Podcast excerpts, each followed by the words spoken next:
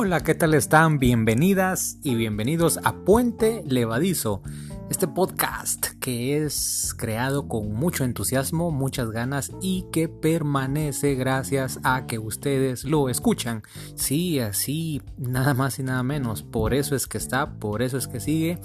Más allá de las buenas sensaciones que su servidor Juan Carlos Ramírez quiera tener en la creación de este podcast, grabado en Anchor y distribuido en plataformas como Google Podcast y Spotify, pues el sentido de ser es compartir ideas, eh, no hablar verdades porque no las tenemos, es acompañarla o acompañarlo en estos próximos minutos y es usted, es usted, así que nada más que usted. Si la canción fuera en lugar de tú, tú y solamente tú, sería usted, usted y nada más que usted. Aunque a muchos de ustedes los, pues, los trato de voz y lo saben, otros los trato de tú tú, tú, tú, qué clase de topo eres, decía una famosa estrofa de una famosa canción de un famoso topo. Y pues bueno, hay diferentes maneras, pero el asunto de todo eso es que esto se hace con mucho gusto para ustedes que tienen la amabilidad de darle play, darle clic, darle reproducir de la manera que ustedes lo quieran decir. Yo estoy muy contento por estar en este que es 26 episodio, ya me pasé, o 27, no lo sé.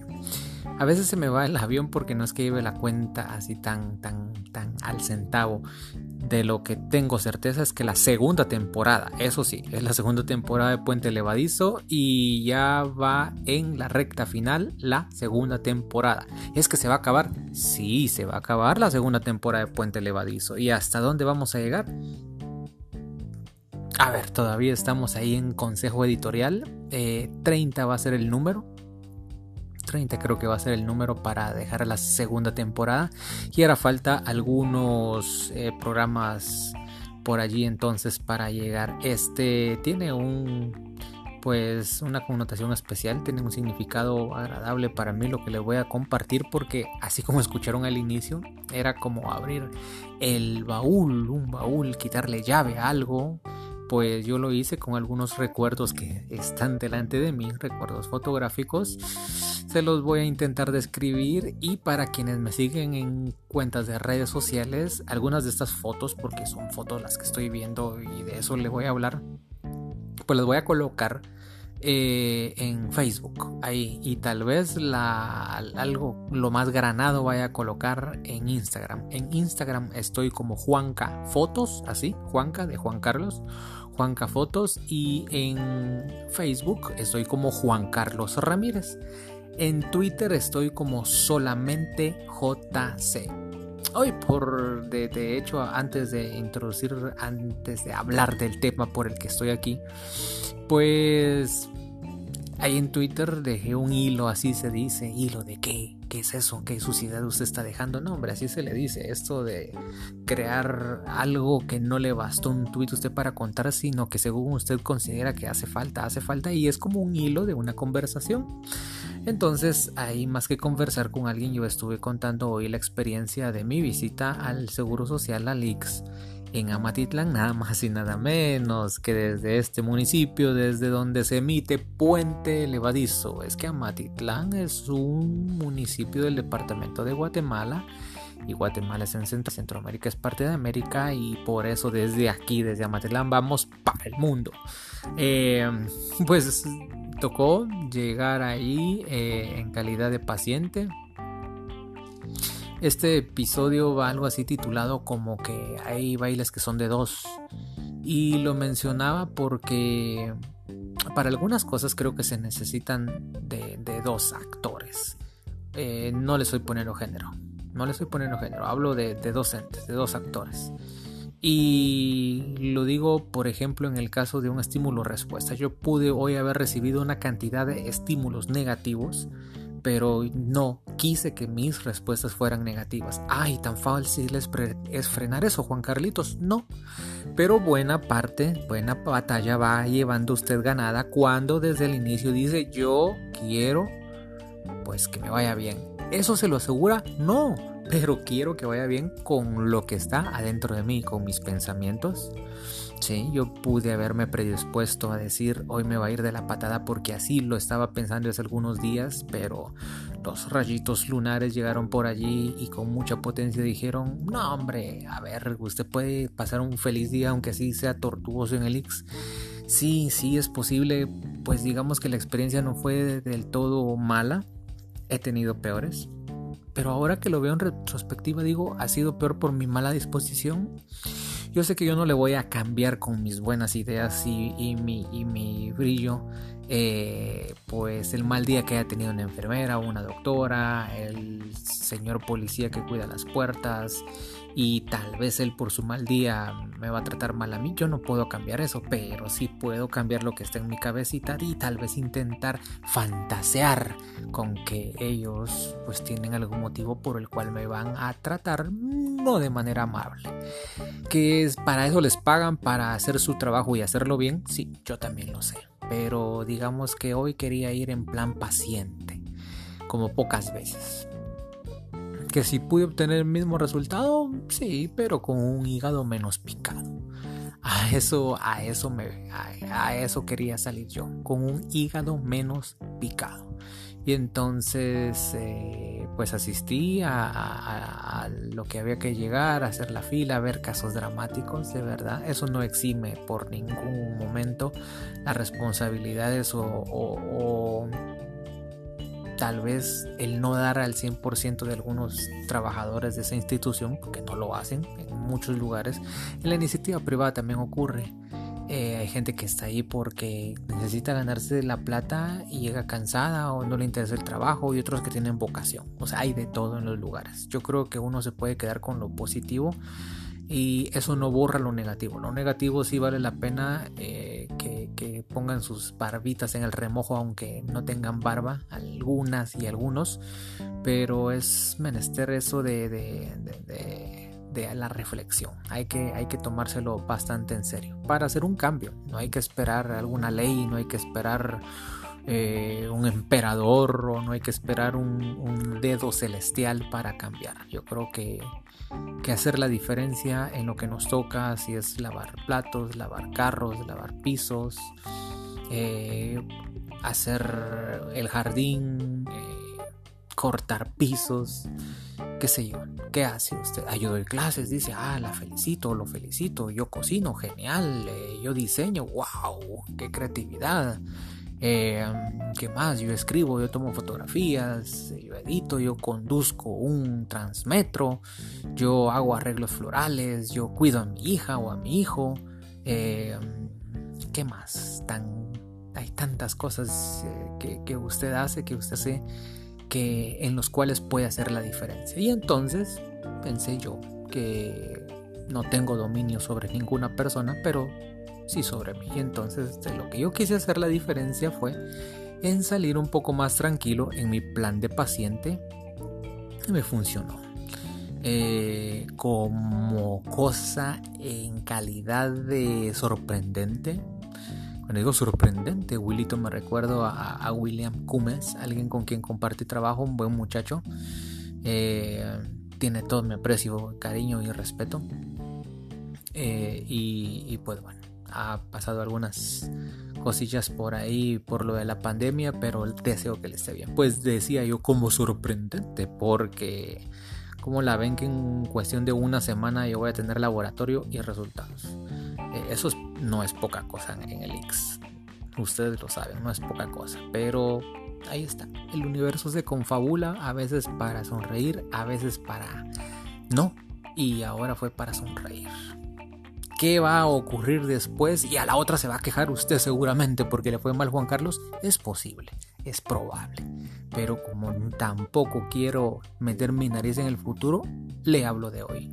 Y hoy fue bueno fue buena la experiencia. Ah, pero de eso estaba hablando más o menos un poco, porque le hablo que eso es un baile de dos y entonces se necesita una mala predisposición de alguien o un mal estímulo de alguien para que todo se desmorone o para que todo se vuelva pues terrible. Si una de las dos partes no quiere, pues algo bueno se puede sacar. Por eso muchas o algunas cosas requieren a dos bailantes.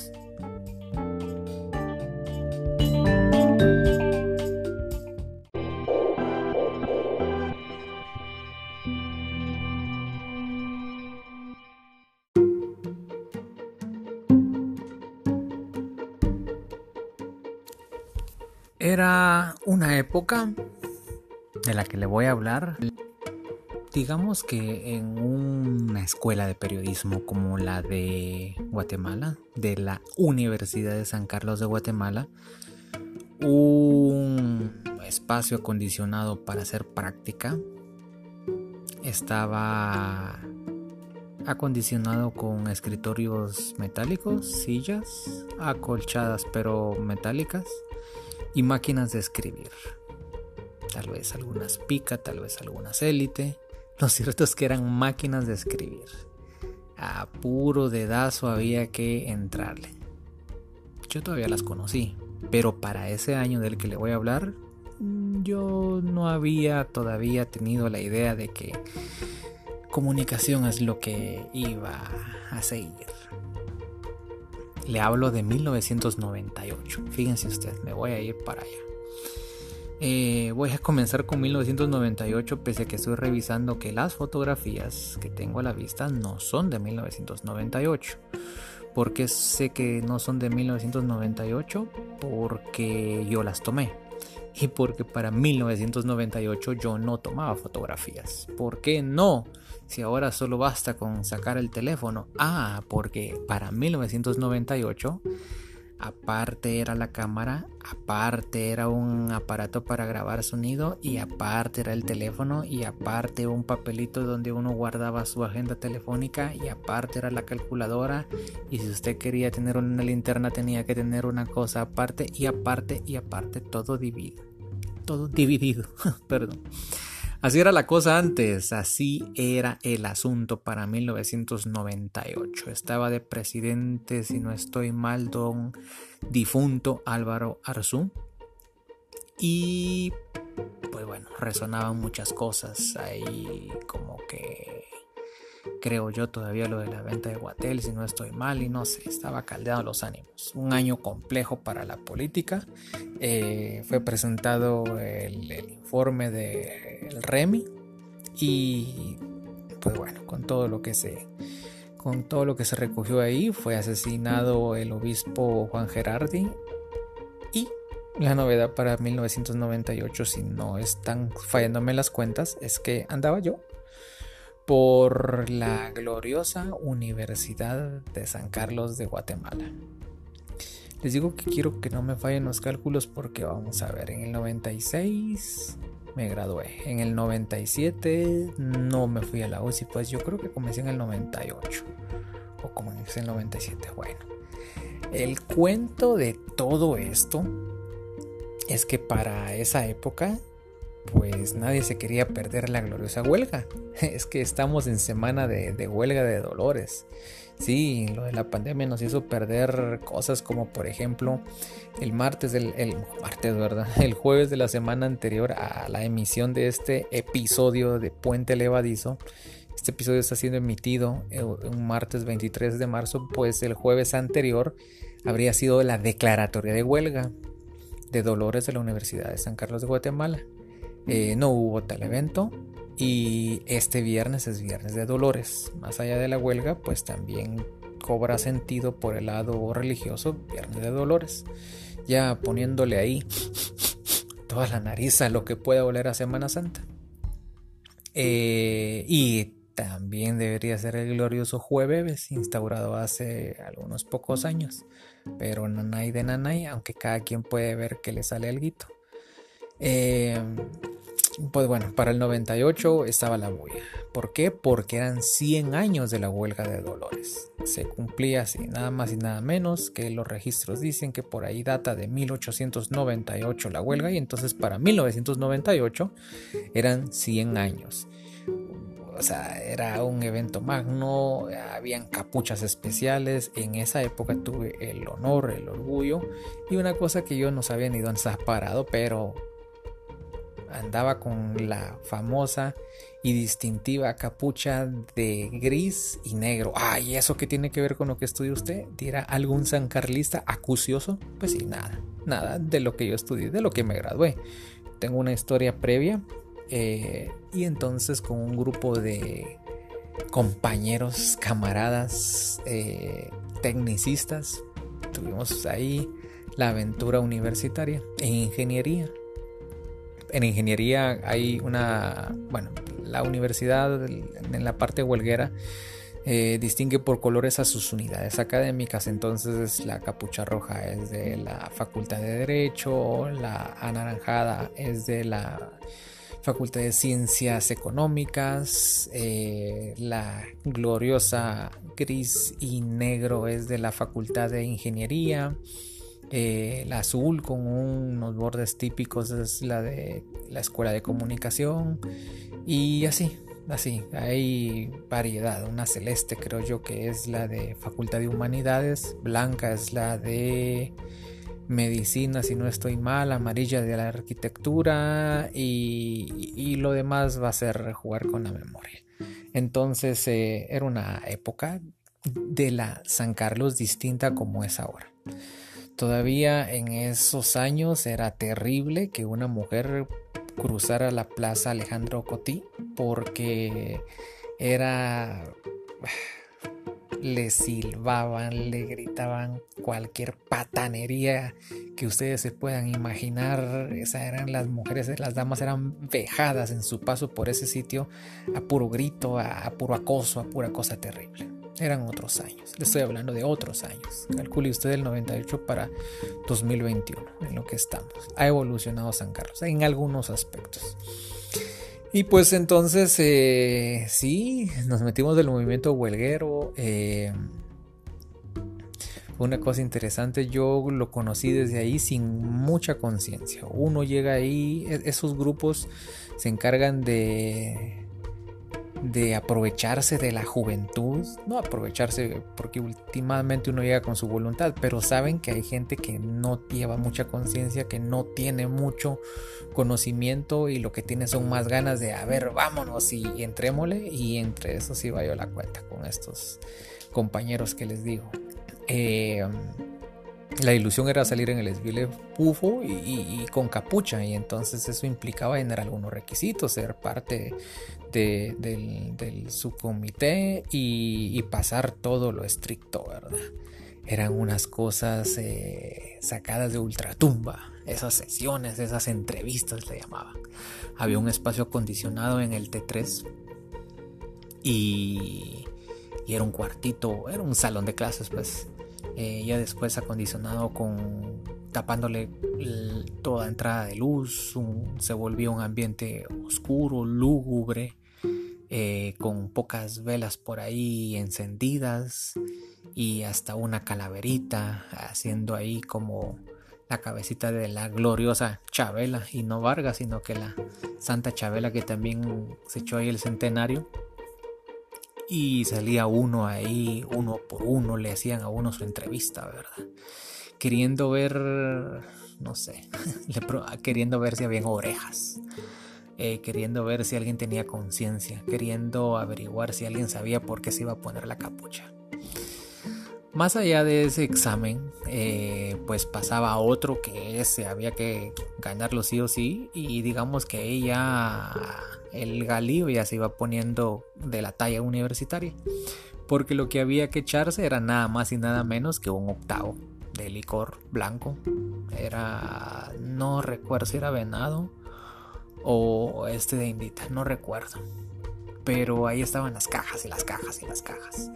Y entonces había que echárselo, pero de una para aquella época, digamos que yo en la vida, en la vida alcohólica, eh, yo lo de las cervezas pues ya lo implementé después, pero bueno, comencé yo con, como se dice comúnmente con puro blanco, ¿verdad? Todavía los plus de ebriedad fueron con gorditos de Botran, valga, valga la, la, publicidad. No me van a dar nada, pero, pero ahí los menciono yo. Y, y entonces eso era parte del ritual, a usted le preguntaban y usted quería pues el, salir airoso de todas estas pruebas porque quería la capucha, ¿eh? quería la capucha, quería salir en el desfile. Y entonces eh, había que ir cumpliendo paso a paso. Ya después había otras. Bueno, total de que uno viene y, ya después viene la repartición de apodos, ¿verdad? A mí me dejaron chopper. Eh, porque no se les ocurrió ponerme otra cosa y porque los cuates por ahí como que hicieron la upa de ponerme algo así, ¿verdad? Y ahora lo más cercano a perro o, algo así. Eso lo traía ese mote desde el Fishman. Eh, y a cada quien lo van bautizando ahí porque ese es otro asunto, ¿verdad? Como usted pierde totalmente la identidad cuando están en esas reuniones porque la identidad se resguarda por un asunto histórico de que, de que no sea usted fácil de identificar dentro del, este conglomerado de estudiantes huelgueros y rebeldes porque está usted denunciando todas las injusticias en el país, aunque pocas veces se miraban las internas. Eh, pues entonces su identidad iba a quedar cubierta por tradición y por protección. Y por eso había que ponerse un mote, entonces pues apodos sobraban ahí, ¿verdad? Eh, recuerdo de dirigentes de esa época, alguien era muy imponente, el Nixon, así le decían, tipo esto hornido. Eh, otro que era mero salvaje que dicen que llegaba solo para la huelga. que no era estudiante regular necesariamente y que incluso dentro de esas leyendas urbanas que le armaban alrededor, que al parecer sí había sido el parte de la guerrilla y que se había exiliado y que vivía temporadas en México y le decían nada más y nada menos que guerrillero. Ese guerrillero tenía una su voz así, mira, garrasposa, eh, entre Alfonso Portillo pero pegamentero. Eh, eso sí, ese era el coordinador de los pijazos. A eso se le llama comité de orden. Y entonces el comité de orden carga sus bates, sus tubos, sus hierros y cualquier implemento que sirva para irle a, defender a su grupo o irle a ofrecer cuentas a algún otro. Eh, los de ingeniería era de mucho cuidado porque los de ingeniería, a ver, por la cantidad, eh, pues digamos que siempre trataban la manera de imponerse, ¿verdad? Eh, aparte que de buena mañana tenían una buena cantidad de estudiantes, a diferencia de otras facultades, porque hay mucha gente que estudia en la mañana ingeniería, en cambio eh, derecho que podía tener un grueso de estudiantes considerable, pues muchos de ellos iban a llegar más en la tarde, igual que ciencias económicas, pero eh, ingeniería los tenía ahí desde la mañana. Bueno, el asunto de todo eso es que talachamos, en aquella época había talacha, Ahí estaban, ahí están algunos compañeros que podrían escuchar esto y reconocerse en esas andanzas de talacha. Eh, que era nada más que ir a pedir dinero, ¿verdad? Claro, con un mensaje combativo y solidario de parte del estudiantado de la Universidad de San Carlos. Se subió uno a los buses, daba un mensaje, vendía boletines, la gente gustaba de comprar boletines, le decía usted deme un boletín y uno ahí andaba bien vendiendo sus boletines. Ya después, eso ya lo digo con, ya viéndolo en retrospectiva, ¿verdad? Pues, a ver, uno inconsciente o con poca conciencia, irresponsable, pues le entró a esas cosas. No me estoy enorgulleciendo de ello precisamente, pero ya lo hice, tampoco lo puedo cambiar. Eh, el dinero era para lo de las carrozas y todos los gastos por sufragar, para salir en el desfile bufo. Eh, y lo que le quedara se quedaba con uno el dinero. El dinero del pueblo, imagínense ustedes, quedándose con uno. ¿Por qué? Porque el nene tenía que almorzar, a pobrecito se había ido a sacrificar. Y eso en el mejor de los casos, en el peor emborracharse con ese dinero que eso ocurrió mucho tiempo, por muchos años. Que yo no fui el primero ni el último que lo hizo, así es. Y que eso es una cosa reprochable, por supuesto. Pero ya les digo, era lo que había en la usanza y uno con poca conciencia, sin mayor disculpa, pues lo hizo. Pero que se le quite lo de las aventuras y las andanzas y lo divertido, es una cosa diferente. Mm, pues bueno lecturas de boletín, acompañar, hacer bulto Y no contentos con todo eso, pues había que cranear algo para el, el mero día.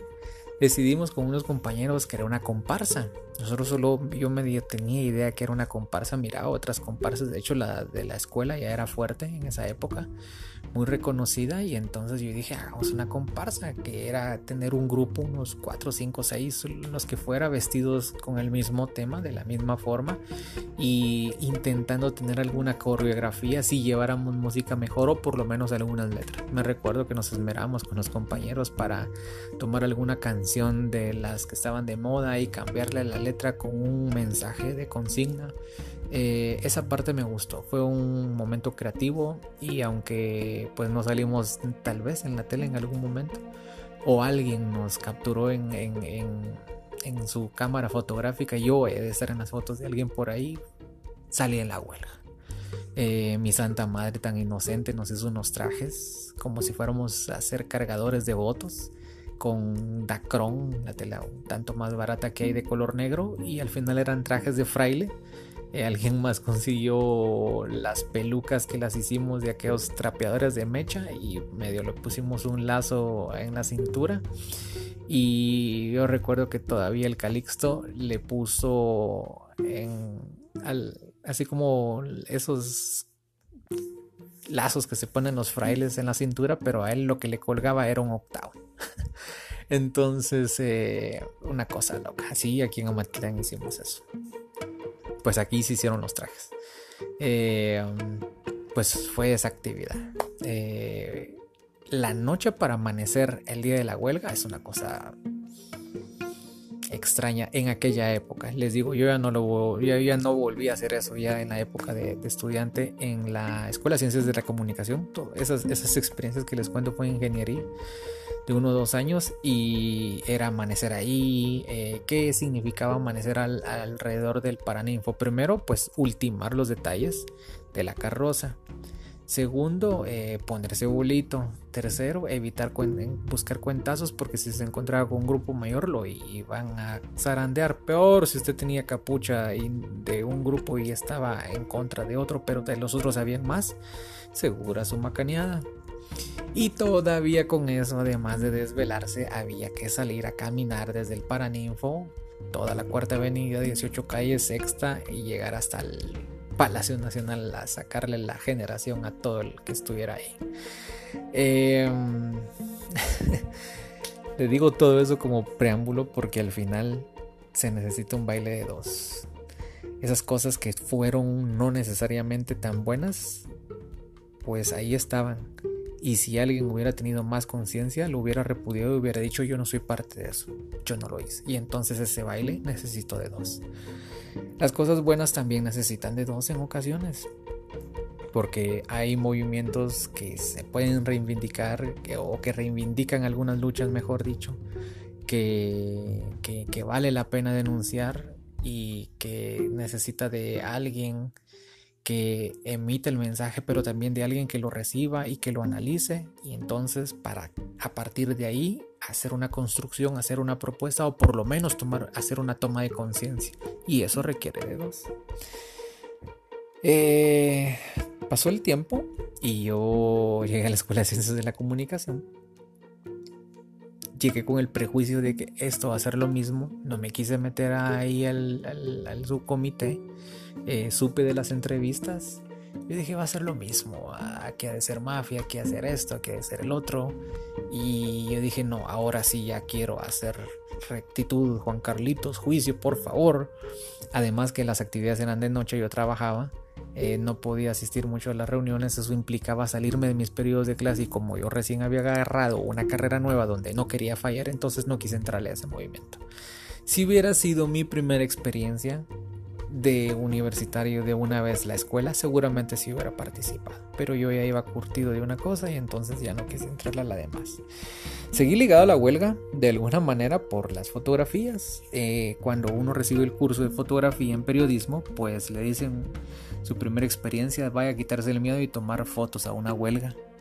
A una huelga de dolores que no es poca cosa. Hay que acreditarse, Eh, los compañeros a veces ya en ciertos estados etílicos se ponen agresivos, otros se ponen cariñosos, eh, otros se ponen extraños y entonces hay que andárselas ahí cuidando, no es así nomás, no se creen.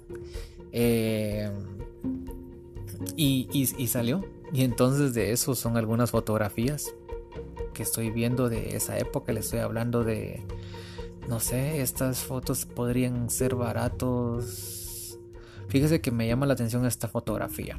Es un, hay un rey feo. Eh, está sobre una carroza y hay una cruz de madera y en lo que destaca en los tres en, las tres aristas de la cruz una es el rostro del difunto Efraín Ríos Montt, en la otra del Portillo y en la otra de la Paquita Reyes, vicepresidente. Quiere decir que esta foto barato es de 2002, por lo menos, porque en esa época eh, era otro presidente que era Alfonso Portillo. Yo comencé con Arzú y le siguió Portillo y así han venido todos los huelgueros. Aquí hay una foto que esos personajes la mandarían enmarcar. Es eh, un atuendo por completo morado de ellos. Ay, qué buena me la pusieron. No sé si sería psicología, tal vez, no sé. Lo cierto es que los tres están celebrantes. Dos tienen el rostro completamente cubierto. No con capucha, sino que los, esos también se pusieron de moda, unos gorros pasamontaña, pero, pero no de lana gruesa, sino de que como si fueran tejidos. Y el otro solo tiene una pañoleta amarrada a la cabeza, la capucha la tienen colgando al cuello y cada uno tiene nada más y nada menos que un litro en la mano de esa bebida que es espirituosa. Eh, otra de las carrozas que estoy viendo en la fotografía hay unas piñatas bien elaboradas, pero como si fueran, no sé, imágenes de procesión. Eso debe ser de arquitectura seguramente. Eh, con el rostro de Alfonso Portillo con una nariz tan larga como si fuera Pinocho. Y llevando en una carroza como si fueran bandoleros, porque eso es lo que pareciera aquí, vestidos como bandoleros eh, vaqueros que roban eh, un montón de dinero en una carreta pues dirigida y nada más y nada menos por Efraín Ríos Montt o al menos eso es lo que hace parecer esta piñata una imagen que me llamó la atención es de este bueno, fíjense, no, esto, este morado es de odontología, sí, creo que el morado es de odontología. La fusia es la de psicología, la fusia con negro. Esa imagen me recuerdo mucho que me gustó porque era un huelguero que llevaba a su niño vestido de marinerito y el niño estaba dormido, cansado. Ese tipo era alto y con mucho orgullo porque esta es una cosa de mucha tradición. Hay algunos huelgueros que disfrutaban de llevar a sus hijos como parte de ese legado y esta foto fue tomada frente a los Capitol. Hay otra foto que me gustó también para esto. Hicimos unas peripecias. Hay un balconcito de una casa con unos adornos más o menos bonitos, viejitos, pero, pero bien cuidados, que está en la cuarta avenida entre la 14 y 15 calle de la zona 1.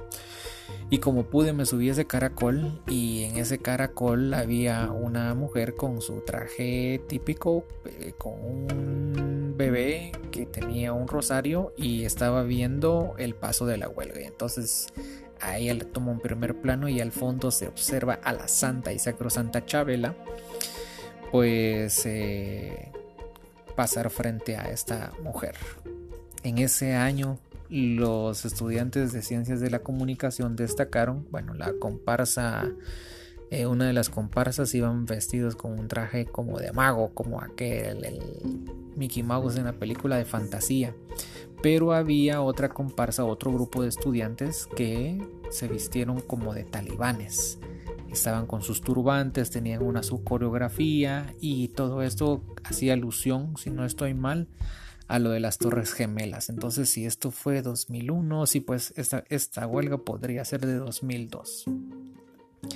Eh, una foto, no yo, sino que se la tomé ahí a dos estudiantes de ingeniería. Eh, está nada más y nada menos que el doctor José Barnoya con una sonrisa pero literal de oreja a oreja y lo que él destaca son sus orejotas. Eh, avanzaba uno y el paso obligado era por gobernación. Bueno, ahora es el edificio de gobernación, antes era el Palacio de la Policía Nacional Civil y digo que el paso era obligado ahí porque incluso hubo trifulcas frente a ese sitio y lo más común era pasar quebrándole los vidrios sí o sí a las ventanas que estuvieran más cercanas. Ahora es más difícil pasar porque hay rejas y de todo, pero ese edificio siempre ameritaba. Recuerdo, no sé si es en este año o en cuál, pero había un busto de Germán Chupina Barahona, uno de los señalados de atrocidades en Guatemala como director de la Policía Nacional en aquella época del conflicto armado y fue destruido a batazo limpio. No sé si fue para una huelga. Había un personaje que yo conocí en la huelga y lo miraba en varias huelgas y después fue un compañero de trabajo. Nunca le enseñé esa fotografía. Digo que nunca porque ya falleció. Le conocemos como el Chicas, el chica siempre destacaba por ese su traje entre que guerrillero y su rasta. Bueno, él tenía pelo largo y ahí se ponía haciendo el mate interesante. Y así, una serie de fotografías que tengo aquí a la vista, un tipo que nunca fallaba, eh, que se vestía de cantinflas, aprovechaba él para ir a vender sus cintas, porque en aquella época uno compraba cintas y se las ponía en la cabeza, cintas de tela que decía, a ver, huelga de dolores, una cinta negra. Hay otro rey feo aquí que hasta le brilla la, el, resplandor está no, yo no le sé el nombre a esos personajes lo cierto del caso está que va con su sombrero y, y le digo que es rey feo porque tienen los reyes feos se caracterizan por una corona de espinas de oro bueno no es de oro necesariamente pero es lo que simula como tal ¿Qué más le puedo contar de lo que tengo a la vista? En esencia eso. Algunas fotografías las subiré por allí. Eh, una señora hasta se llevó un sello de Chabela en el rostro, sí, le pintaron la cara. Y que es... ¿Para qué hablarle de la huelga? Fíjense que junto a las fotos de la huelga también estoy encontrando otras fotos que no tienen nada que ver con la huelga, pero de eso le voy a hablar la próxima semana. ¿Por qué el baile sigue siendo de dos? Porque la huelga de pronto es un movimiento que merece que no se apague, pero que tenga ese aire de denuncia legítima. La legitimidad la pierde alguien no por dejar de estar en una institución o una entidad como San Carlos. Yo creo que se pierde la legitimidad cuando se hace y se, cuando se obra de manera contraria a lo que se profesa. Y si se dice que debemos de respetar los derechos humanos gobierno, pues en esencia si no son angelitos los que participan en la huelga, pero deberían con sus acciones ser por lo menos buenos estudiantes, buenos trabajadores y ciudadanos respetuosos. ¿Se imagina usted si los miles y miles que alguna vez participamos en la huelga de Dolores fuéramos miles y miles de ciudadanos que hagamos la diferencia en nuestros hogares, en nuestros trabajos, en nuestras colonias al conducir? Pues bueno, país de alguna manera está como está porque muchas veces ha sido un baile de dos. De los que nos quejamos que vienen a hacer todas las mañoserías y de los que no hacemos mucho o nada más o poca cosa, incluso solo nos ponemos a grabar podcast y pues en apariencia tal vez no hacemos nada. ¿Qué cosa de su vida lleva un baile de dos. Eso sí, no le digo echarle la culpa a alguien más, no, yo creo que cuando me refiero a un baile de dos con algunas, porque esa palabra se la remarqué desde el inicio, es porque es para algunas. En otras es responsabilidad total individual.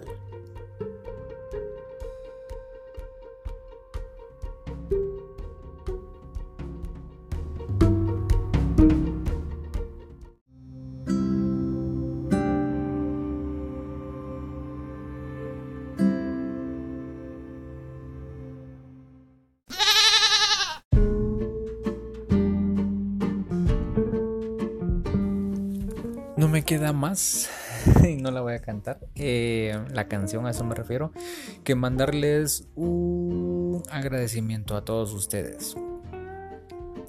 he tenido poca disciplina de poder venir a anotar los cumpleaños recientes y hacer extensivo o aprovechar el espacio para dar esa muestra extra de cariño.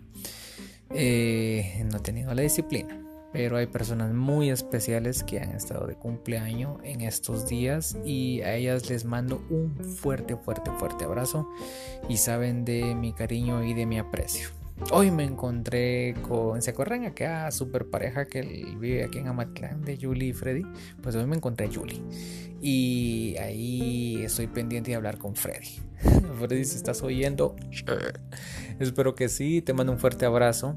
Algo de lo que compartimos como patojos hablaré la próxima semana. Eh, y espero contactar con vos lo más pronto posible, pero ten paciencia, mi negro. Por de pronto yo te mando un fuerte abrazo, te echo todas las porras del caso y uh, recuerda lo valioso que sos.